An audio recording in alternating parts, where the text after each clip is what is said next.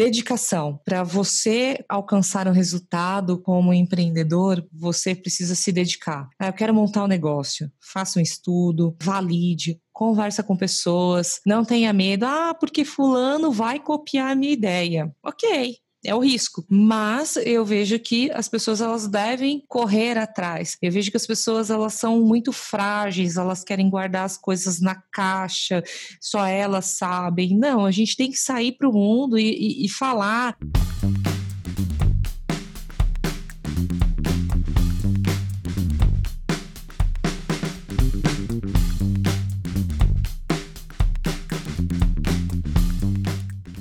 Fala empreendedor, fala empreendedora.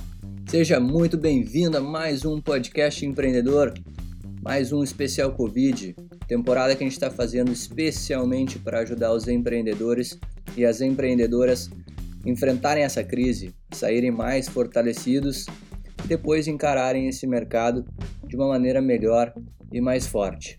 Hoje a gente está recebendo mais uma super empreendedora no nosso hall de entrevistados, a Fernanda Medei.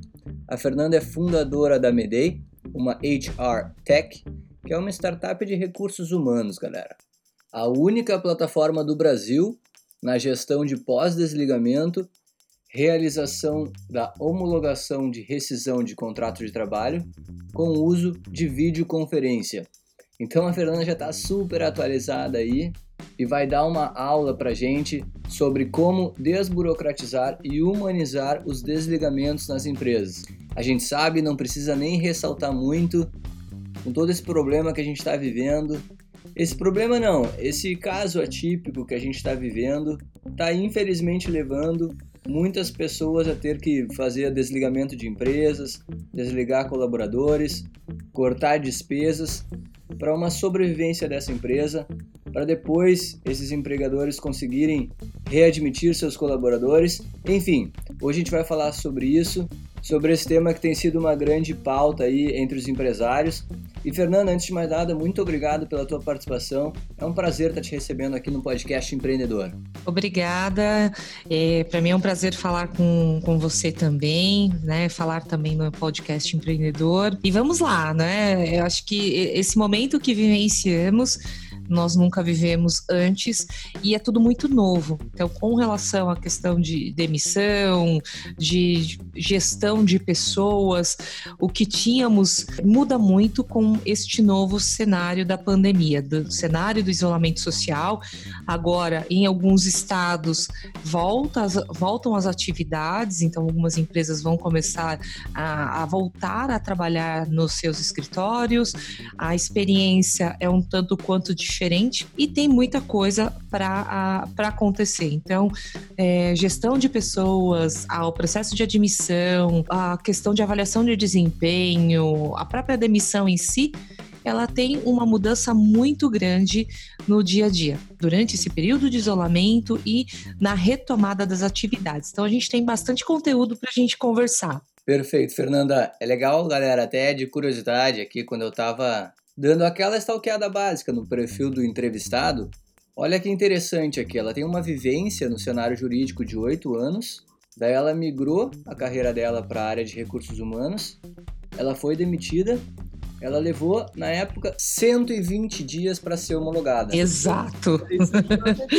então tá super explicada aí a história da empresa, né, Fernanda? Exatamente. É bem aquela história, né? Com o limão a gente faz uma limonada. E foi exatamente dessa dor do meu desligamento, de falta de informação. Eu me sentia jogada de um lado para o outro. O processo ele não se demonstrou respeitoso. E nós estamos falando de algo de quase 10 anos. E isso gera reflexo na vida da pessoa pessoa, porque no mínimo quando você é demitido, você espera informações, quando vai ser pago suas verbas, se as suas verbas estão pagas, quais são os próximos passos para você encerrar aquele término de relacionamento. Todo término de relacionamento, ele é meio, ele engasga na garganta, né? E, e a demissão é um luto. Existem vários estudos de no universidades, existem vários artigos de cunho psicológico, né? Vários psicólogos e psiquiatras falando é, sobre os impactos do, do luto na vida das pessoas. E existem três grandes lutos na vida de uma pessoa: a morte de um parente, de um familiar, de um amigo muito próximo, o término de um relacionamento afetivo, seja casamento, namoro, noivado, a pessoa que tem convivência, mora junto, quando há essa ruptura, é um momento de luto, é muito ruim muito é, dá aquele nozinho na garganta, né? E, e, todas as outras consequências psicológicas decorrentes desse término. E a demissão. Dependendo da forma que você comunica, dependendo da forma que você conduz o ato da demissão e os dias que se passam da demissão, isso também provoca um luto. Conversei com várias pessoas que, inclusive, carregam uma dor no peito quando falam da demissão da empresa X, da empresa Y, e pode ter passado um, 10, 20 anos, a pessoa sempre vai carregar aquela dor. É um processo que marca. Engraçado é que as pessoas, os gestores não têm essa consciência que um processo de desligamento mal feito, ele não impacta só na vida profissional, ele impacta na vida pessoal. Essa pessoa sempre vai carregar e muitas vezes carrega para a família. Isso gera também uma dor na família, por conta de como foi feito, de como foi comunicado, como foi conduzido.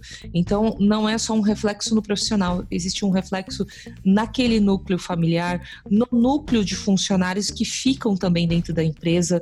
Se é um processo muito mal conduzido, ou com exposição de informação, ou com exposição daquele colaborador, gera também um luto nas pessoas que ficam e gera ainda também uma insegurança.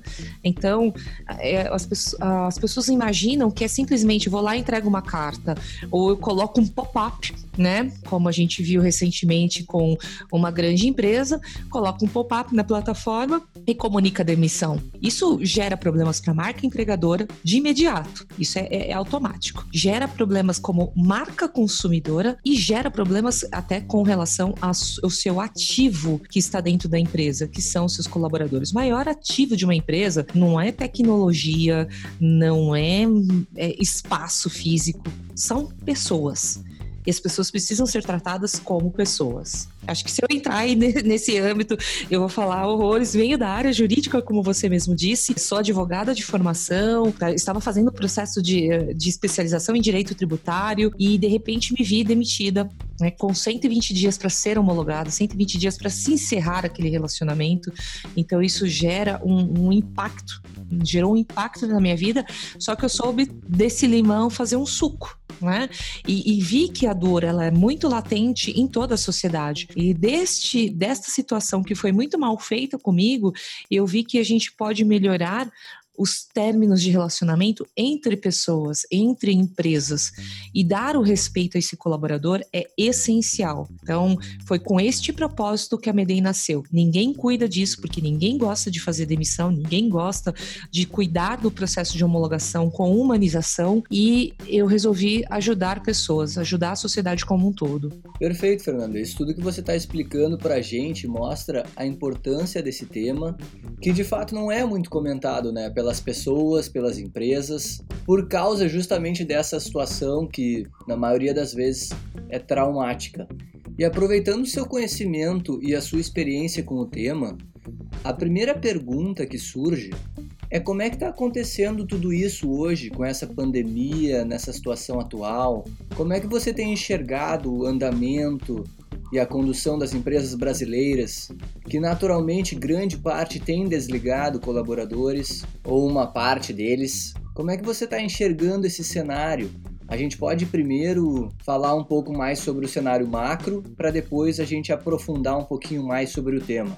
A previsão não é muito otimista, porque isso não afetou só o Brasil, mas como o mundo como um todo.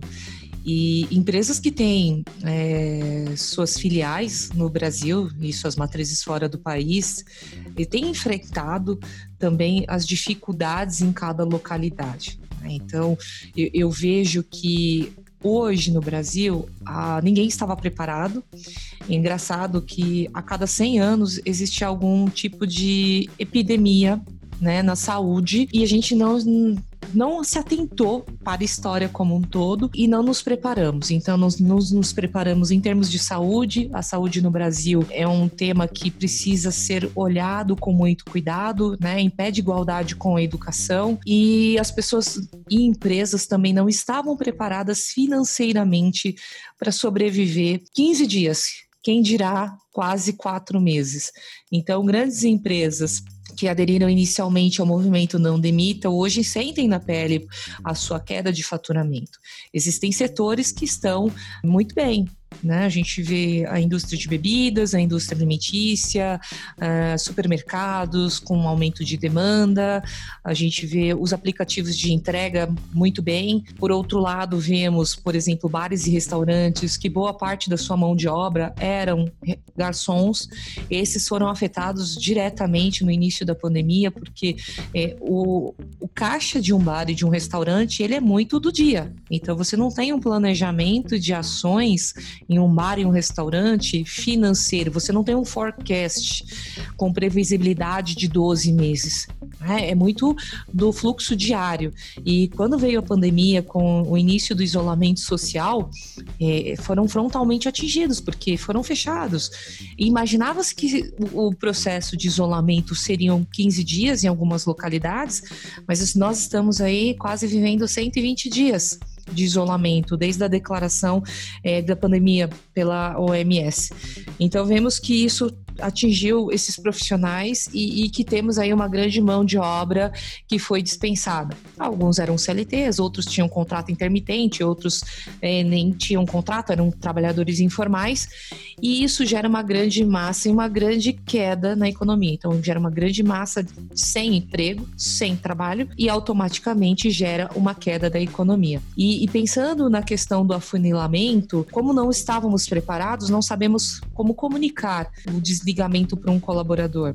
Eu vivenciei é, situações onde ex-colaboradores que já tinham passado no processo de homologação conosco entraram em contato, porque estavam trabalhando numa outra empresa e ligaram para a gente espantados, falando: Olha, nós receb eu recebi uma ligação do meu gestor falando: Você está desligado por conta da pandemia, em 10 dias pagaremos o seu salário e qualquer dúvida procurar RH. Obrigada, desligou o telefone. Teve gente que recebeu um e-mail: Você está desligado pagaremos em 10 dias. Gente, a gente tem que lembrar, obviamente, a gente pensa muito na questão financeira e, e, é claro, né, a empresa não, não, resiste sem entrar a receita, mas a gente tem que fazer o processo da forma mais respeitosa possível, né? E isso que é o que está acontecendo. Aproveitando esse gancho, vamos fazer aqui um compilado para todas as pessoas que nos escutam, que a maioria delas são empresários e podem estar passando por uma situação situação parecida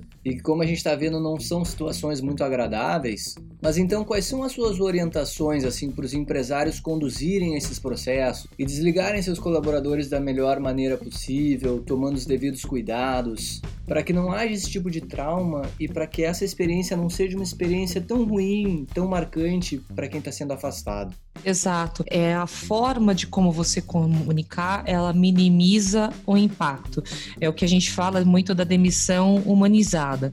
Quando a gente fala de uma demissão humanizada, você faz um desligamento, você demite a pessoa, mas falando de uma forma clara e respeitosa e cuidadosa de por que, que aquele processo está acontecendo. Então, por exemplo, eu vejo pessoas que foram demitidas por conta da falta de receita. A pessoa já tem uma mínima ideia, mas o que o ex-funcionário ao menos espera da empresa é que a comunicação seja respeitosa. A gente sabe e, e todo mundo, isso é do ser humano. O ser humano ele tem a tendência de procrastinar. Se é uma tarefa ruim, se é uma tarefa que você tem receio de fazer, você procrastina, você coloca de lado. E quando você vai fazer, você faz de qualquer jeito né? Eu preciso resolver um problema, eu vou fazer, eu preciso me livrar dele, já passou do tempo, eu preciso me livrar e você não se prepara. Então, o primeiro momento da demissão humanizada nada mais é você fazer um desligamento justificado, falando de uma forma clara e bastante cuidadosa e respeitosa com aquele colaborador. E aí você precisa se preparar, né? É, é, é, mesmo que você tenha uma dificuldade, todo mundo não gosta, sente o frio na barriga, o coração palpita, dá taquicardia assim para você fazer demissão. Quem falar que isso não acontece, é, no mínimo está querendo contar vantagem, está querendo voltar a história de pescador. Mas todo mundo que vai fazer um desligamento sente essa palpitação, o frio, frio na barriga, a mão gelar, transpirar. Então se preparem. A preparação para esse momento é essencial. Não vai, é, você não vai ter, vai, mas você você tem menos e você consegue transmitir a informação de uma forma clara. Então, escreva por qual motivo aquela pessoa está sendo desligada.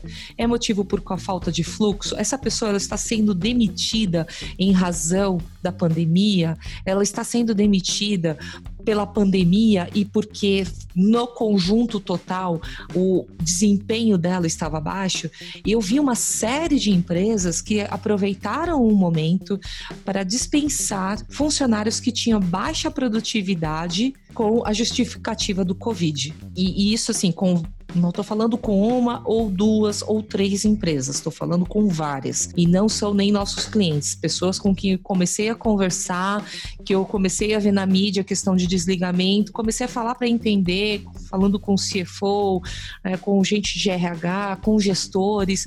É, eu acabei recebendo alguns feedbacks e a principal questão, eu tinha uma gordura operacional e eu resolvi olhar dentro da minha companhia quais seriam as pessoas que eu ia desligar para manter uma eficiência financeira.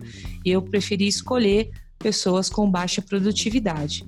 Então, o momento, a justificativa não deveria ser o Covid, deveria ser fulano, estou desligando você em razão da produtividade que não foi atingida, o seu comportamento não é adequado, é, a gente tem que ser transparente, sincero com a gente e até para aquela outra pessoa.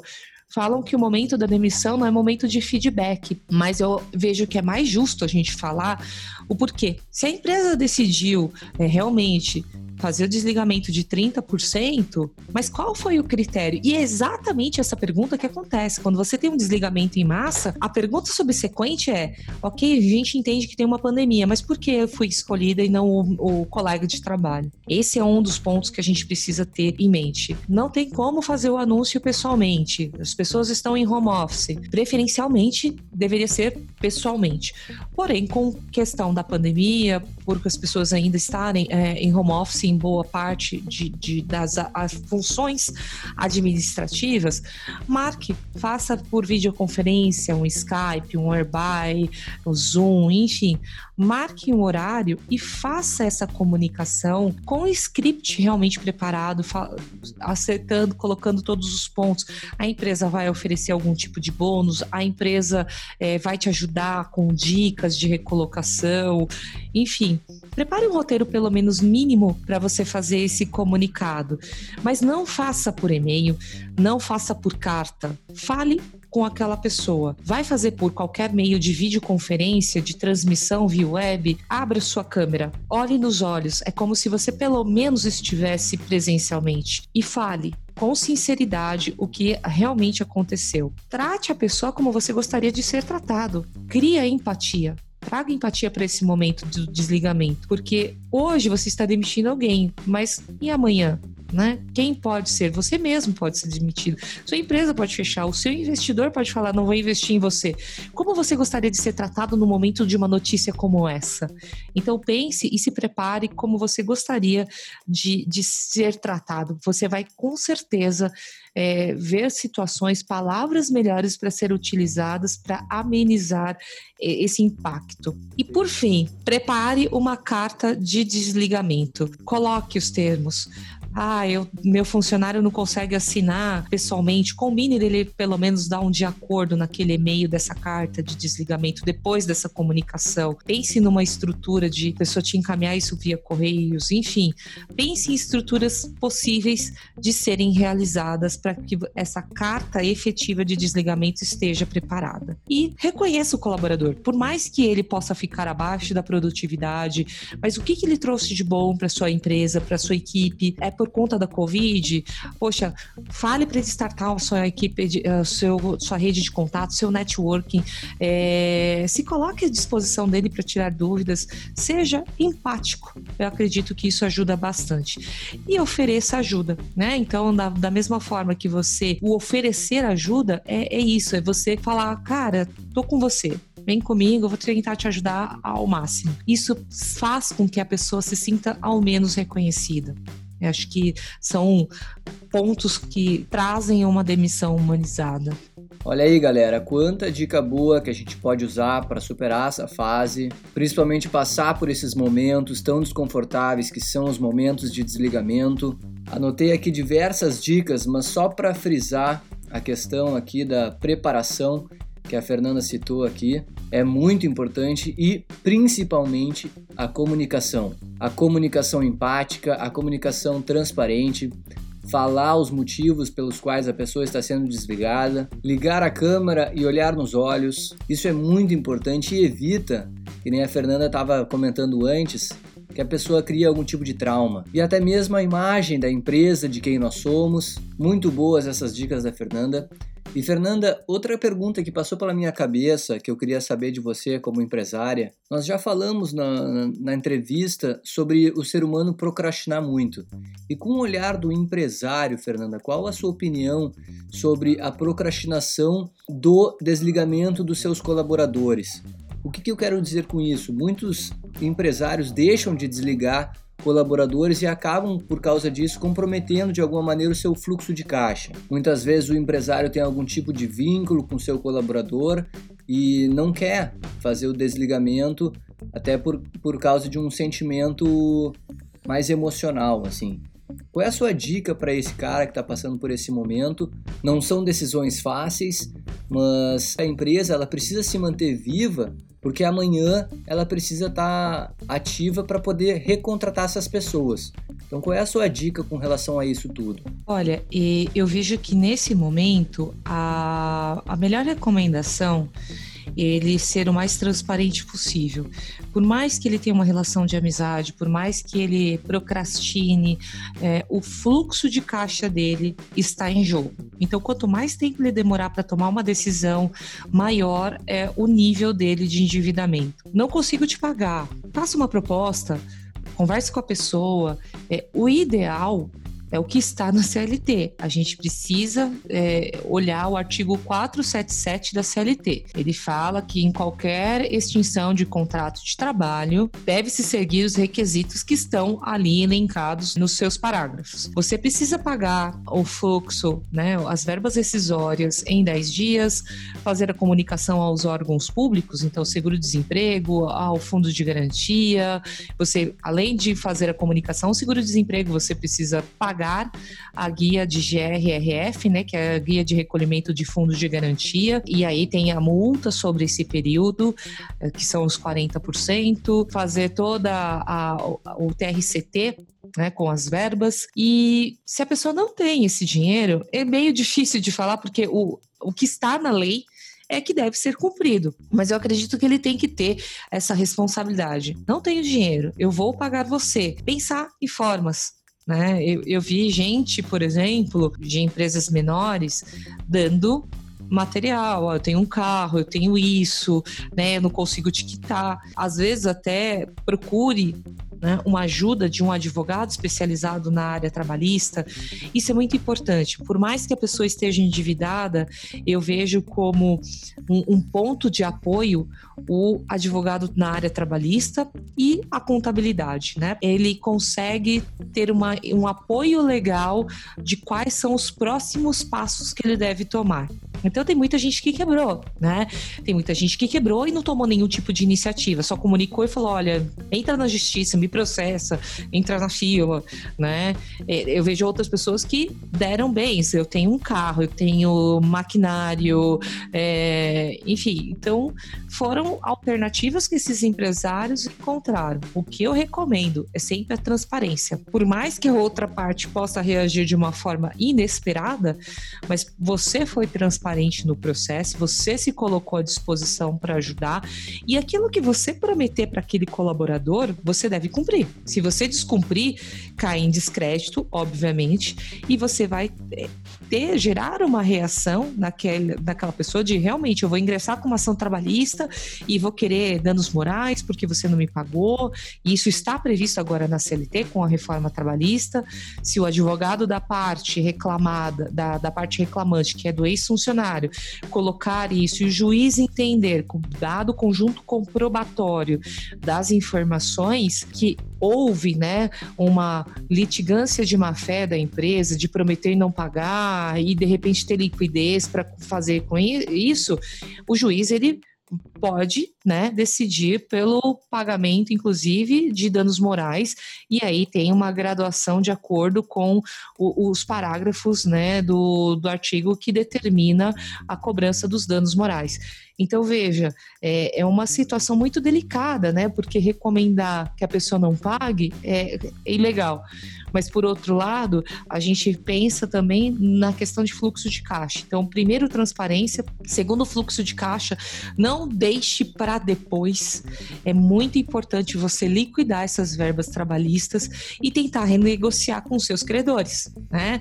É, é como se fosse um processo de falência judicial. E por isso que eu falo muito da questão do apoio trabalhista, do, de um advogado trabalhista, um advogado civilista, para que possa te orientar. Eu, pensando minha opinião, se fosse comigo, obviamente, quitaria todas as verbas rescisórias de início e faria as minhas renegociações com os meus credores e seguiria em frente, para não ter problemas futuros. Perfeito, Fernanda. Olha só, galera, aquele bom e velho assunto que a gente sempre traz aqui no podcast. Quando você vira empresário no Brasil, não sei como é que é nos outros países, mas aqui no Brasil você precisa comprar uma cama maior na sua casa, porque junto de você e das, da sua parceira ou do seu parceiro vai dormir o advogado e o contador. Exato. É verdade, sempre são seus melhores amigos.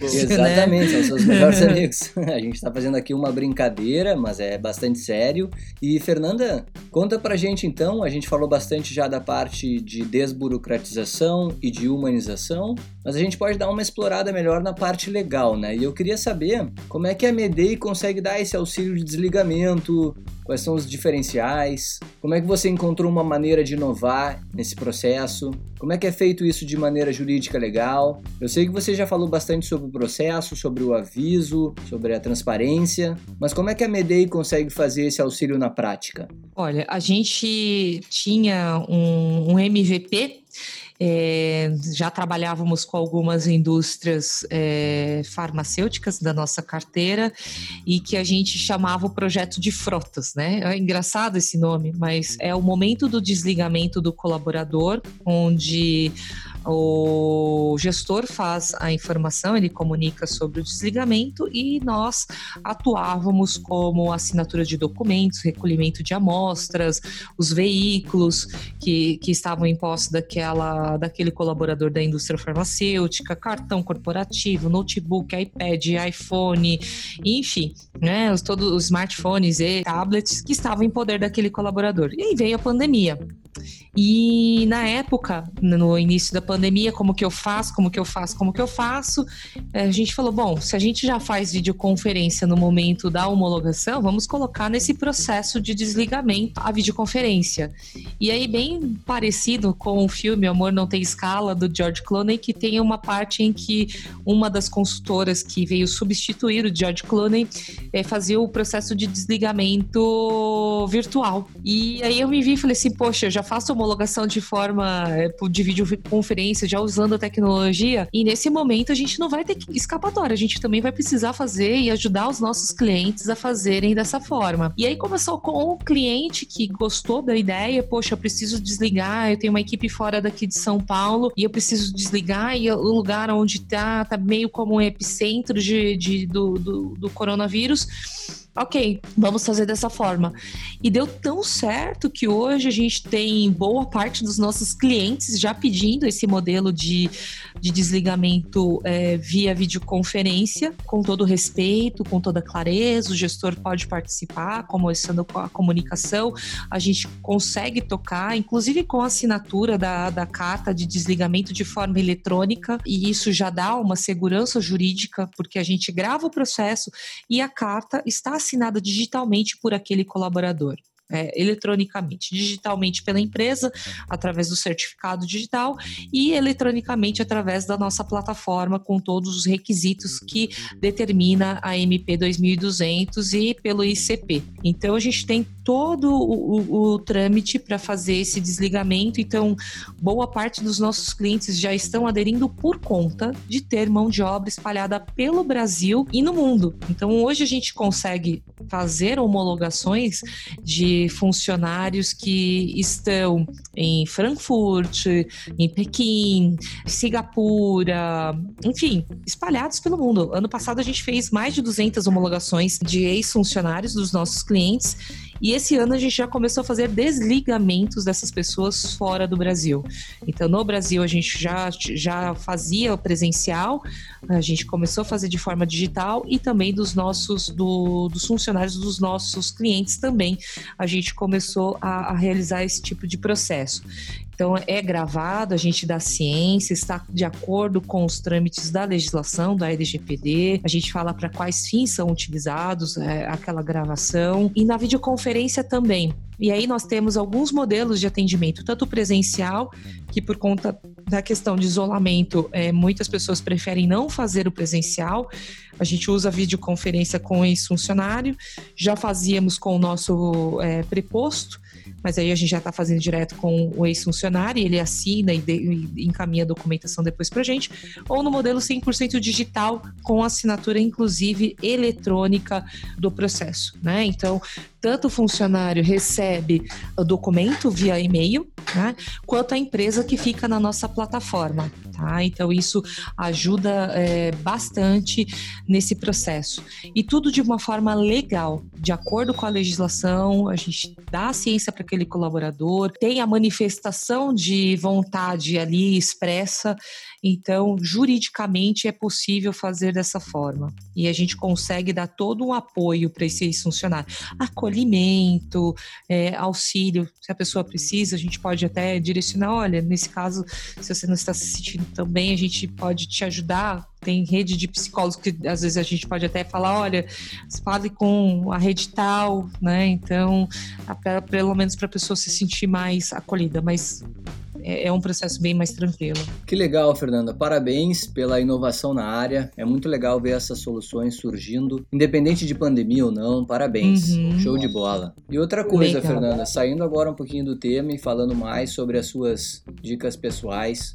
Essa é uma parte do programa que a gente aproveita que as pessoas estão tendo mais tempo em casa, por estar tá fazendo home office, por não estar tá precisando se deslocar. A gente gosta muito de apresentar aos empreendedores alguma dica de leitura, alguma dica de série, de programa, de podcast, filme que você indica para os nossos ouvintes para estimular eles tanto a empreender, a inovar nos seus negócios. Enfim, você tem alguma dica? Tem um livro que eu gostei muito de ler. Ele chama o lado difícil das situações difíceis, é do Ben Horowitz, né? Esse livro ele é sensacional e ele fala quando especialmente para construir um negócio quando você não tem respostas prontas eu vejo que esse momento que nós estamos atravessando, nós não temos respostas prontas. Todo mundo está no mesmo barco, né? E como você construir ou manter uma empresa neste momento. Então, você começa a, a analisar as situações, pensar em cenários, fazer leituras do, dos ambientes. E esse livro, para mim, foi um divisor de água. Eu lembro que eu estava numa palestra né, com o Marcelo Furtado do Convênia e ele falou, e eu anotei e falei, nossa, nunca ouvi falar. E aí eu resolvi ler nas minhas férias e eu vejo assim que foi um divisor de águas e tem me auxiliado bastante nesse momento. Eu acredito que um livro também que faça muito é, sentido é o Vendedor Fanático, acho que é isso mesmo, até vou consultar aqui Vendedor Fanático. É, a Prospecção Fanática, tá? Do Jeff Blount. Ele fala muito sobre como você deve agir em prospecção, e aí para quem tem times com receitas previsíveis, então tem um time montado com SDR, um time com farmer, um time com closer, é, ele traz dicas bem bacanas, e aí eu aplico para qualquer é, divisão dentro da área de vendas, né? Que ajuda você ter uma clareza muito importante no processo. Esse momento que vivenciamos também, é, acho que Jeb não, não imaginava que passaríamos, é, mas eu vejo que a gente tem que focar em vendas. Não é vender por vender, a gente colocar as pessoas numa jornada de compras, mostrar que o serviço ou o produto para aquela pessoa é essencial, não é empurrar, não ser inconveniente, mas você ter uma linguagem, um rapport que faça sentido para aquela pessoa, né? E a coragem de ser imperfeito. Esse também fala muito sobre como você lida com a vulnerabilidade, como você lida com a empatia. É da Brené Brown, inclusive tem até uma série no Netflix falando sobre o, o livro e eu, eu, vejo que traz um, um conteúdo bem bacana que eu vejo que são assim três livros para ler nesse momento de isolamento social. Sei de que muitos é, empreendedores estão passando aí por tentar organizar a rotina. Eu tenho uma filha, então eu tento dividir e não é fácil tá? Se eu falar assim, nossa, minha rotina é maravilhosa, acordo às seis da manhã, das seis às seis e meia tomo café da manhã, das, das seis e meia às sete eu malho, das sete e meia às oito eu medito, depois acordo minha filha. Não, não tem como você ter uma rotina, porque principalmente nesse momento a gente está trabalhando mais, estamos em home office, então não estamos no trânsito, mas nós estamos trabalhando da cadeira de casa, temos filhos, né? quem tem filho, criança pequena, é, que não está na escola, está tentando se adaptar numa aula online, sabe que crianças têm energia que fica lá te cutucando a cada dois minutos, né, para ter sua atenção, aparece no meio da tua reunião, do, da tua fala, aparece com desenho, tá com fome, tá com sono, quer assistir desenho, então isso realmente te traz, te tira às vezes do foco, mas é, tentar encaixar as leituras, eu vejo que esses três que eu falei são essenciais porque vai te dar um direcionamento e como entender melhor esse momento e como agir daqui para frente como líder. A gente tem que liderar uma equipe, temos que liderar a nossa empresa demitindo parte, demitindo todo, ficando só um empreendedor, enfim, esse momento vai passar, né? E o, a diferença é como passaremos esse momento e quais serão as lições que levaremos desse momento. Então, esses três livros eu acho que faz todo sentido para o pessoal ler e, e entender. Excelentes dicas de leitura, Fernanda. Aí, pessoal, anotem e vão atrás para conseguir assimilar melhor esse conteúdo que a Fernanda está trazendo. E, Fernanda, aproveitando que a gente está falando sobre liderança e tudo isso, como é que está sendo o processo da Medei? Como é que a Medei está lidando com a pandemia? O que é que mudou? Vocês já estavam acostumados com home office? Enfim, como é que está sendo isso tudo para vocês? Bom, no início da pandemia nós já tínhamos tomado algumas atitudes com relação aos cuidados de higienização. A nossa operação ela tem dados sensíveis, então toda a nossa comunicação dentro do escritório ela é criptografada, ela tem toda uma questão de triangulação. Nossa operação não consegue ir para casa e acessar o notebook com os dados da operação, que nós tratamos de dados sensíveis dos ex-funcionários endereço, data que recebeu, quanto recebeu, enfim. Então, na época que decidimos montar a nossa rede, decidimos montar dessa forma até para que se evite vazamento de informações. Então, nossa operação ela trabalhou full time. Quem fez home office foram pessoas da área administrativa, comercial, administrativo, venda, é, comercial, administrativo, RH, financeiro. Então, essas pessoas conseguiram fazer o home office, mas ficaram por por volta de um mês, depois voltaram para o escritório. É, a gente faz alguns dias, mas a operação em si não. A operação ela continuou é, 100%. A gente deu férias, deu banco de horas no início da pandemia, mas depois o pessoal voltou a trabalhar porque o, o nosso negócio ele se enquadra nos negócios urgentes né? E, e, o pagamento e explicação dos benefícios sociais, o desligamento em si é um negócio urgente. Gente. Então, a gente estava amparado aí pela medida provisória. O que mudou para a gente é muita questão de visão de como falar com ex-funcionário, quais são os cuidados. A gente já tinha muito esse trabalho da humanização, é, de como falar, mas a gente triplicou os nossos, é, os nossos cuidados na humanização. Mesmo que a gente tenha uma comunicação, parte dela total é, digital, parte digital, é, a gente faz com que a pessoa se sinta acolhida mesmo é, estando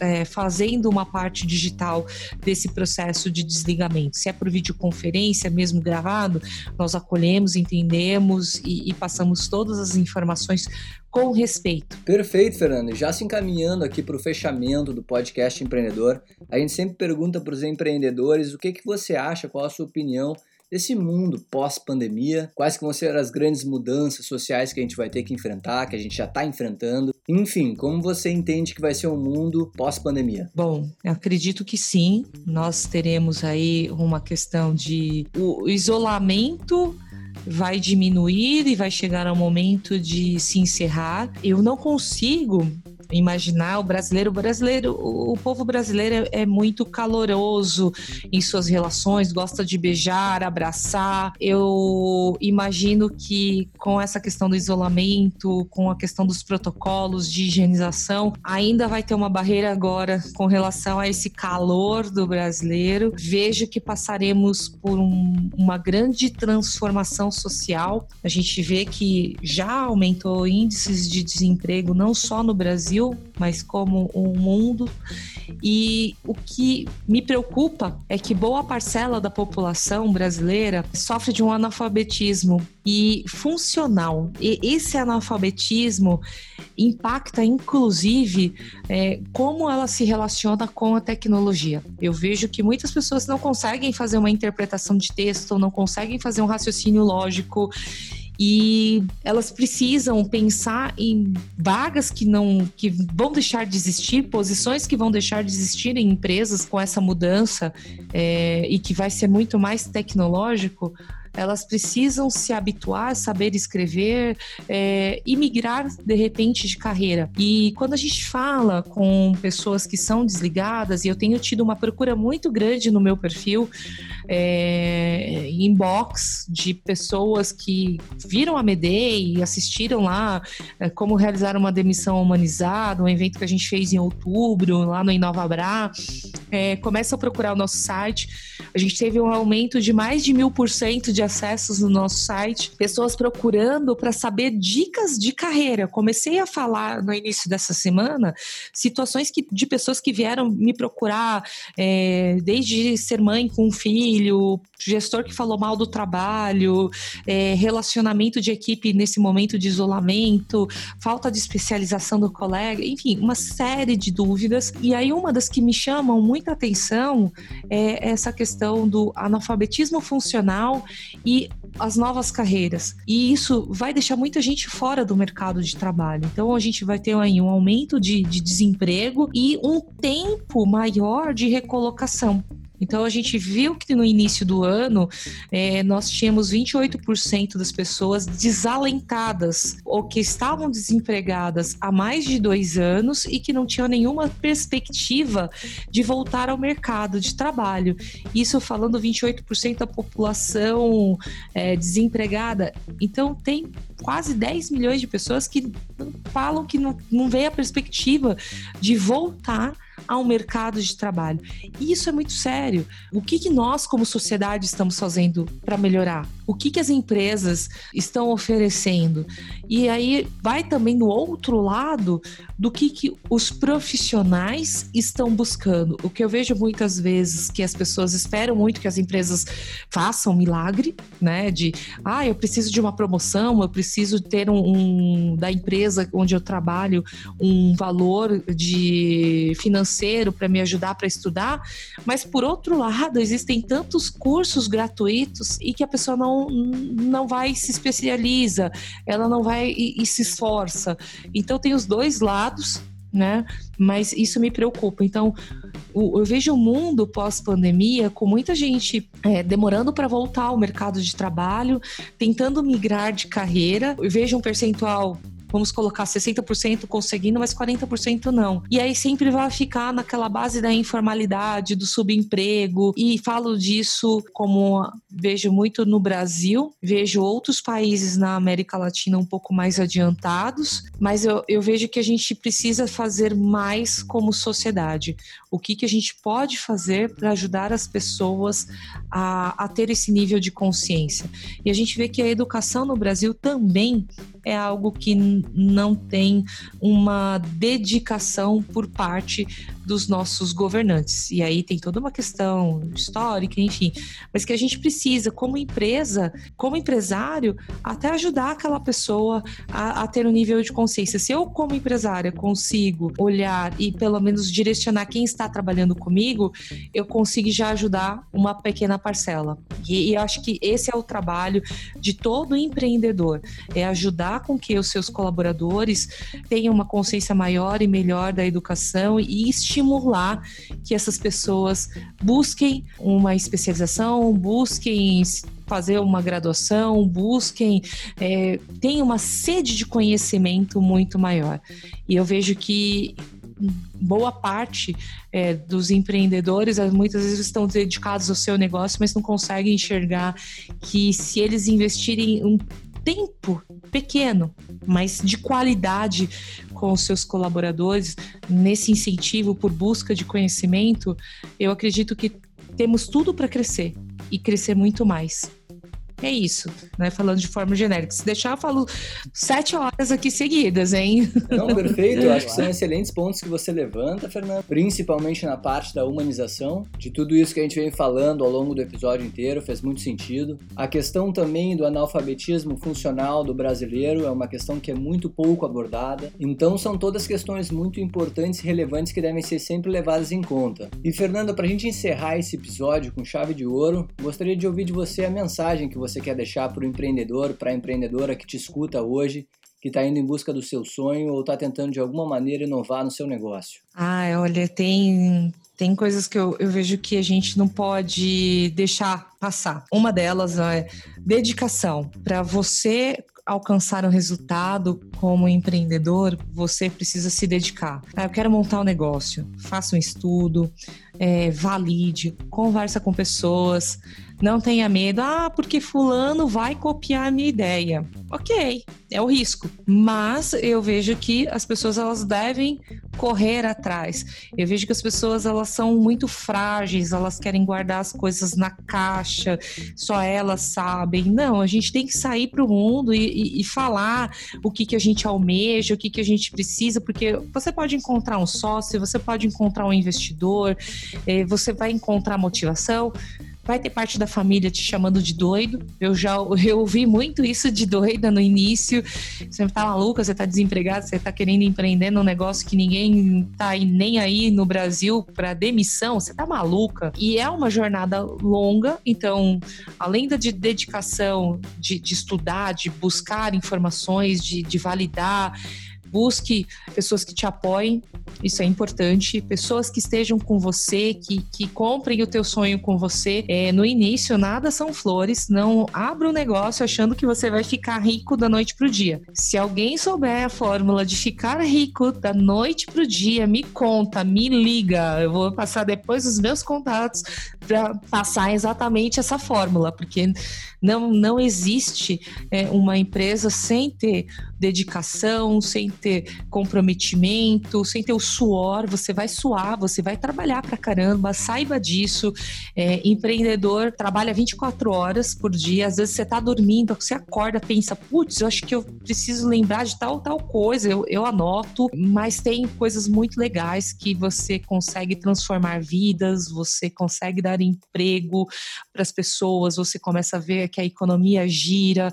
Então, é, essa é a grande parte, né? A, a, parte legal quando você começa a ver que as coisas estão crescendo, tá? Você vê que pessoas, famílias estão é, são impactadas com o, o, trabalho com a tua empresa. E eu fico feliz porque eu vejo hoje a Medei, depois de uma é, longa jornada de pivotadas, de reforma trabalhista no meio do caminho, de sair de, de uma empresa que estava se caminhando para uma empresa tradicional, pera, vamos voltar, somos startups, de, de decidir um caminho a trilhar.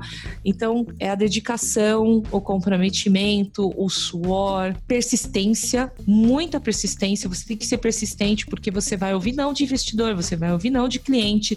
Não são os primeiros. Você ligar para o primeiro cliente e falar do seu serviço ou do seu produto e o cara falar um não para você, você não pode desanimar e fechar a empresa. É um exercício que é essencial para os empreendedores: educação financeira. Cada centavo que você ganhar na empresa, saiba para onde ele vai.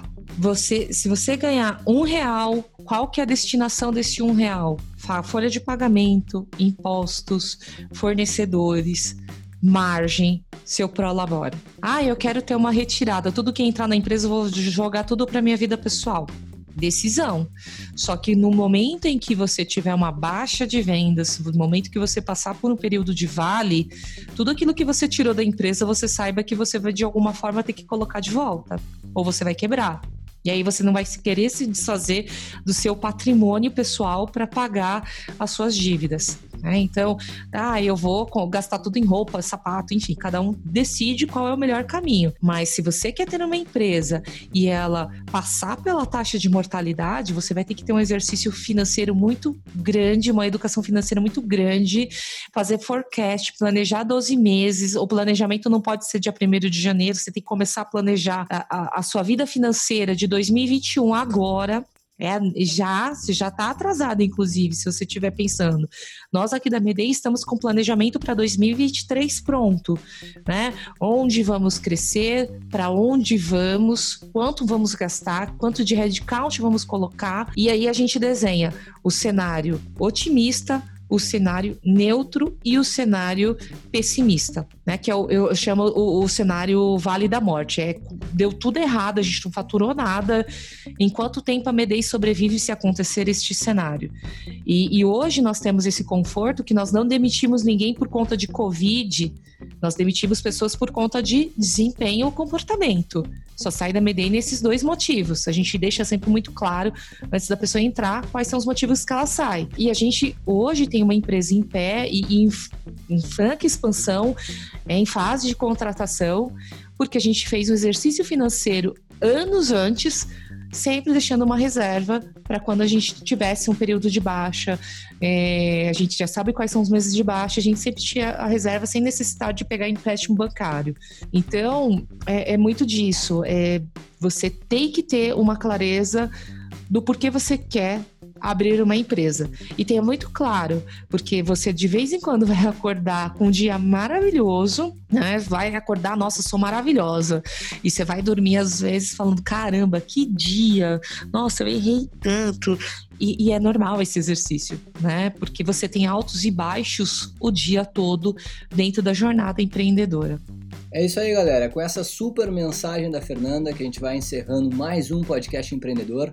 Fernanda, para o pessoal que quer conhecer melhor a Medei, quer estender essa conversa com você, quais são os websites, redes sociais que você pode passar para o pessoal entrar em contato? Super legal. Bom, nosso site é www.medei, M, -E, M de Maria, de escola, D de dada, de escola e de igreja, né? Eu até soletro para ficar mais fácil. .com.br. No LinkedIn nós estamos como barra Medei. Medei. Uh, se quiser mandar um e-mail direto para mim, fique à vontade. É fernanda@medei.com.br. Eu posso demorar um pouquinho para responder as mensagens, mas eu respondo todas as mensagens. O meu perfil no LinkedIn é barra Fernanda Medei, tudo junto. Pode me adicionar lá, eu vou responder. E estou começando a escrever bastante sobre carreira, gestão, esse momento maluco, falando sobre demissão, falando sobre admissão. Então, estou lá com esse conteúdo e, e fiquem à vontade para me chamar, né? Ah, Fernanda, eu tenho dúvida com relação a investimento. Bora, vamos falar. Se quiser, a gente eu ajudo aí a pensar na questão de exercício financeiro. Se for mais complexo, sei quem pode ajudar também com isso. E, e é isso, gente. É, são esses os meus contatos e ficarei muito feliz em receber perguntas, dúvidas, enfim. É, fiquem à vontade para falar comigo. Show de bola, galera. Então a gente vai ficando por aqui, sempre com a mesma sensibilidade às pessoas que de alguma maneira estão sofrendo com esse novo coronavírus. Esperamos que todos consigam sair mais fortes dessa crise com esse conhecimento que a gente tem divulgado. Fernanda, muito obrigado pela sua aula aqui, por compartilhar o conhecimento comigo, com os nossos ouvintes. E quem sabe a gente não se cruza novamente num futuro próximo. Muito obrigado pela sua disponibilidade. Claro, Eduardo, pode contar comigo. Eu que agradeço o tempo. Como eu disse, eu gosto de falar. Se deixar, eu falo cinco dias seguidos sem parar. Para mim foi um prazer participar do, do podcast. Também faço votos que a gente volte a se encontrar e espero conhecê-los pessoalmente. É isso aí, galera. A gente fica por aqui. Se você curtiu esse episódio, por favor, lembre-se sempre de classificar o podcast empreendedor e compartilhar esse podcast com alguma pessoa que você acha que possa se beneficiar desse conhecimento que a gente está compartilhando. Se você quiser entrar em contato comigo, mande seu e-mail para contato@distritoe.com.br. Indique CEOs e fundadores de empresas e startups que a gente possa entrevistar e falar aqui nos programas. É isso aí, galera. A gente fica por aqui. Valeu! Assine o podcast empreendedor e acesse www.distritoe.com.br para aprender tudo o que você precisa saber sobre empreendedorismo diretamente com CEOs e fundadores de empresas que estão revolucionando os mercados brasileiros.